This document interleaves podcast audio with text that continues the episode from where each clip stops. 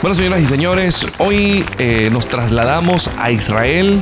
Todo el equipo de Huellas 91.7 en la voz de su pastor Carlos Villegas, justamente al año 32 después de Cristo en esta máquina del tiempo.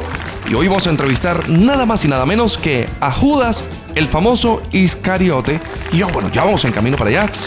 Y vamos listos porque hay bastante gente y parece que hay un conglomerado de personas allí y desde acá alcanzamos a ver a Judas tanto desde lejos, parece que está ocupado, eh, parece que está como recogiendo, sí, está como recogiendo el dinero, al parecer es el administrador del...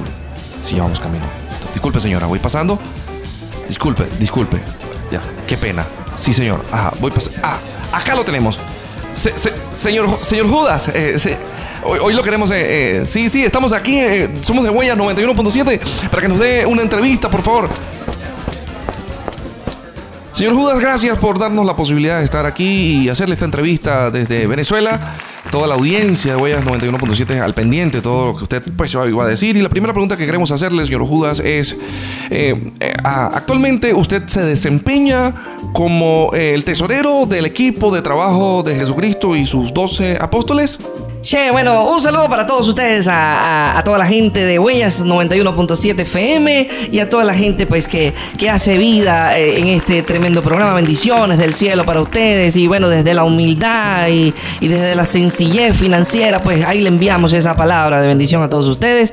Sí, actualmente pues me llamo Judas Iscariote y yo, yo me desempeño actualmente como el administrador, eh, como la persona pues que se encarga de las finanzas de, de este gran equipo de trabajo al que, al que le soy leal, al que soy incapaz de traicionar, porque como podrás ver vos, yo, yo soy argentino y soy incapaz de traicionar.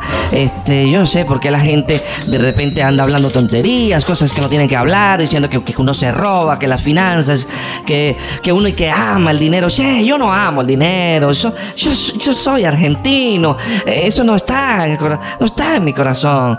Eh, bueno, señor Judas, gracias este, por, responder eh, esta pregunta pues, que, le hemos hecho. Y queremos preguntarle eh, ¿cómo, ha sido esa labor eh, de trabajo, de tener que administrar las finanzas de, un gran equipo de trabajo como, como es el que usted representa. Che, mira, tenés que hacer todo limpio.